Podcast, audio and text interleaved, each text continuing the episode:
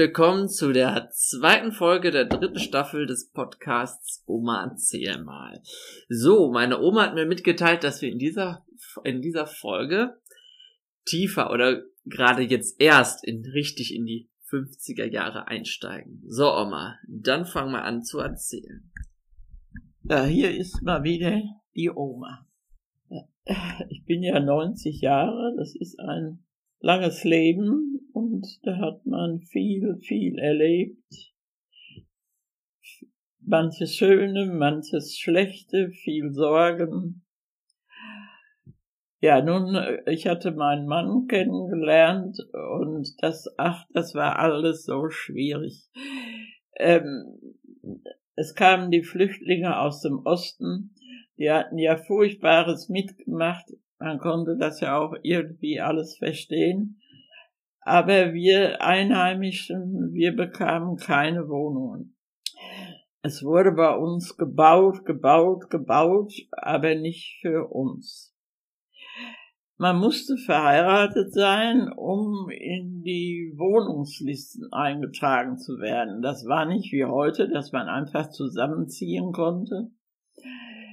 Äh, selbst in dem Haus von meinem Opa, wo wir auch ähm, meine Eltern und ich gewohnt, äh, wohnten, äh, war eine Wohnung frei und die wollte ich gerne haben, aber ich kriegte sie nicht. Da kam ein Flüchtlingspaar rein.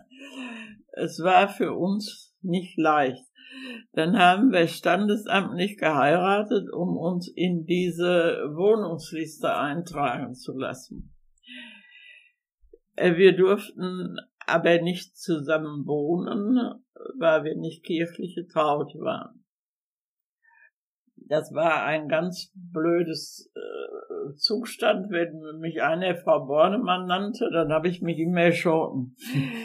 ähm, es war einfach, äh, man war einfach noch nicht verheiratet.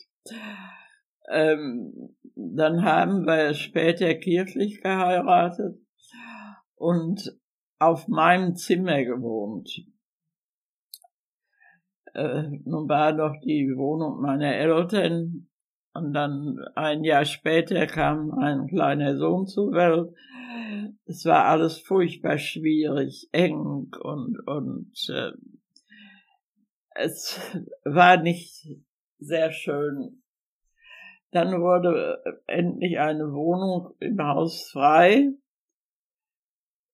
da ist mein Vater dann zum Amt gegangen und äh, dann haben wir die zwei Zimmer gekriegt, aber ohne irgendwie was dabei. Einfach nur zwei Zimmer, aber man war schon selig. Und ähm, dann kamen auch immer mehr Sachen auf den Markt wie äh, Elektroöfen und, und äh, auch Waschmaschinen? Waschmaschinen. Endlich, äh, die ja. habe ich erst gekriegt, da wohnte ich schon hier oben. Äh, da haben wir uns einen äh, Elektroofen gekauft, so wie die heute sind, so viereckig waren die auch, und dann in der gleichen Art einen Kohleofen daneben. Man hatte ja keine Heizungen. Ähm, dann wurde Jetzt muss ich mal was von Schutzengeln erzählen. Ich habe am Sonntag im Fernsehen ähm, einen evangelischen Gottesdienst angesehen und da wurde auch über Schutzengel gesprochen und da waren auch äh, junge Leute und äh, auch ein Mann, äh, die über Schutzengel sprachen. Man denkt ja immer, Engel das sind so, die mit Wollen und Flügel da rumflattern. So ist das hier nun nicht. Jetzt will ich mal nur diese Geschichte erzählen, seitdem ich vom Schutzengeln überzeugt bin. Ich hatte mein zweites Kind bekommen und damals waren das Hausgeburten. Ich bekam auf einmal Fieber und wir hatten keinen Hausarzt mehr, der hatte seine Praxis geschlossen, er war schon ein älterer Mann. Und da war ein neuer Arzt da Und dann muss man eins auch noch bedenken, wir hatten ja kein Telefon, wir hatten kein Auto. Äh, egal wo das war, es musste Tag oder Nacht alles zu Fuß gemacht werden. Äh, und äh, die Schwangerschaft mit meiner Tochter war sehr schwer. Äh, ich habe von Anfang bis Ende gebrochen. Ich wurde immer weniger. Ja, dann wurde meine Tochter geboren und wog acht Pfund. Dann bekam ich eine Brustentzündung. Ich will das äh, kurz machen. Ähm, äh, meine Mutter hat den Arzt geholt. Ja, ich kriegte die Spritze und er ging wieder. Und so ging das fast 14 Tage. War das denn früher normal, dass da eigentlich nicht viel gemacht wurde?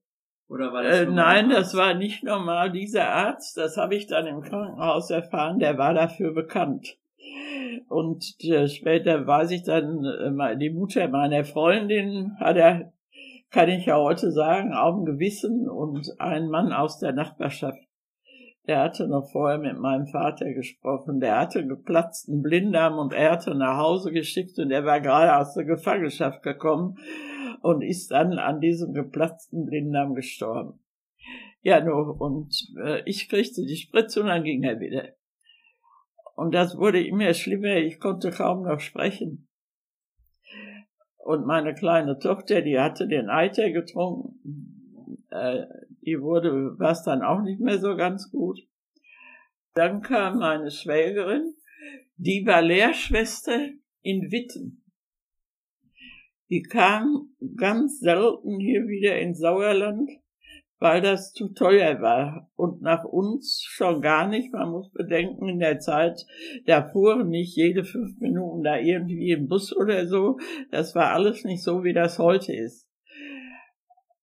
Auf einmal geht abends um neun Uhr, ich werde es nie vergessen, die Tür auf und meine Schwägerin steht da.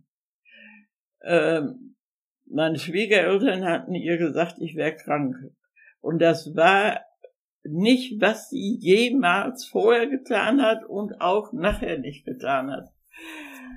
Und dann kam sie bei mir ans Bett, guckte mich an und sagte, wenn du morgen früh nicht ins Krankenhaus gehst, bist du morgen Abend tot. Sowas habe ich noch ja. nicht gesehen. Du meinst gehört. Und dann ist meine Mutter, dann hat mein Mann meine Schwägerin wieder weggebracht. Das war ja schon spät, zehn Uhr vor der letzte Bus. Das war alles nicht so, wie das heute ist. Dass man mal schnell ein Auto vor der Tür hat und so. Ja, nur. Äh, dann ist meine Mutter, ich hatte den kleinen Sohn, der war dann drei, hat meine Mutter den kleinen Sohn ins im Kindergarten gebracht und ist dann zu dem Arzt gegangen und wollte eine Einweisung im Krankenhaus haben. Gab es damals schon Kindergärten?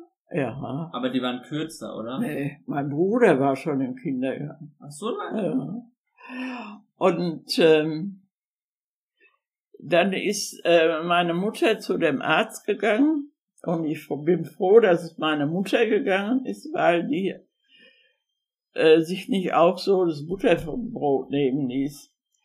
Und dann hat die zu dem Arzt gesagt, er wollte, sie wollte eine Einweisung haben. Und der hat ihr den verwehrt, er käme nachher und gäbe mir eine Spritze. Und da hat meine Mutter ihm mit der Polizei gedroht, wenn er nicht ihr sofort eine Einweisung käme, äh, kämen sie mit der Polizei. Und da hat er ihr die Einweisung gegeben. Und wie ich ins Krankenhaus kam, ich habe fünf Tage auf der Sterbestube gelegen. Ich bin sofort operiert worden. Und da hat der Chefarzt das Gleiche gesagt, was eine Lehrschwester sagte. Wenn Sie heute Abend gekommen wären, hätten wir Ihnen nicht mehr helfen können. Es haben drei Ärzte um mein Leben gekämpft und ich war erst 25 Jahre. Ach du Scheiße. Ähm, es war eine furchtbare Zeit. Und zu Hause starb fast meine kleine Tochter. Und da hatten wir das erste Mal bei uns einen Kinderarzt und das war ein ganz toller Mann.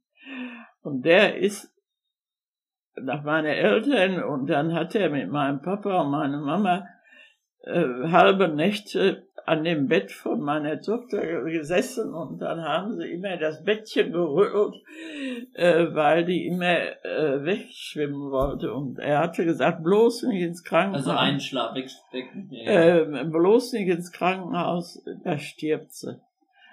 Und sie haben sie da durchgekriegt und ich habe im Krankenhaus um mein Leben gekämpft, was ich noch niemals gewusst habe. Der Arzt hat mir gesagt, der Chefarzt, als ich entlassen wurde, äh, ich, dadurch, dass ich so da dran gegangen wäre, einfach so, ohne zu denken, morgen stirbst du, wie heute. Jetzt hat man mehr Angst, wenn man älter ist. Ja, habe ich zu ihm gesagt, ich bin doch erst 25. Da hat er schauend gelacht. Ach, Mädchen, da hat er da zu mir gesagt. Und hat mich im Arm genommen und gesagt, was glauben Sie, was Sie uns für Sorgen gemacht haben? Ja, nur. Und da habe ich hinterher immer gedacht, seitdem glaube ich fest an Schutzengel. Der liebe Gott, der schickt irgendjemanden, der einem dann wirkliches Leben rettet. Ähm, und es ist in meinem Leben äh, nicht das eine Mal, es ist auch öfters gewesen. Ähm, in Ungarn bin ich bald in die Donau gefallen und, und ja, ich will das nicht weiter erzählen. Ich wollte nur mal sagen, es, man sollte heute auch ein bisschen mehr noch auch mal Christ sein und an sowas denken und nicht immer nur feiern, Hiopai und, und, und. Wir sind ja jetzt auch in einer sehr schweren Zeit. Und da braucht mancher auch einen Schutzengel. Und wie er ihn braucht. Und wenn es nur einer ist, der einmal der im Arm nimmt oder wie geht es denn? Ich bin nun Gott sei Dank, dass ich zu Hause bleiben kann in meiner Wohnung ich gehe nicht raus und meine Tochter hilft mir, äh, geht mit mir einkaufen. Meine Mutter? Äh, geht mit mir einkaufen und wenn ich sie mal brauche, weil ich nicht gerne mehr auf Leitern steige, ist sie auch für mich da. Ähm, aber man sollte wirklich in diesen letzten Jahren, ist ja das, Christentum so in der Ecke gedrängt worden. Und man muss nicht den ganzen Tag, das tue ich auch nicht, betend in der Gegend rumlaufen. Aber man sollte doch mal manchmal dran denken, in manchen Situationen, dass da auch noch jemand ist, der einem dann einen Schutzengel schickt. Das ist auf jeden Fall sehr nett von dir, dass du den Zuhörern diese Erfahrung mitgeteilt hast. Und ja, also es ist auch, finde ich, auch so ein bisschen so was Hoffnungsbringendes in diesen Zeiten, so was du gesagt hast. Und das, ich meine, das muss jeder für sich selbst wissen, wo er dran glaubt. Aber vor allem, wenn dir das hilft und du da fest dran glaubst, dann ist das auch, denke ich, der richtige Weg. So, und das war heute mal ein bisschen ernster, aber das war die zweite Folge der dritten Staffel. Und ja, bis zum nächsten Mal.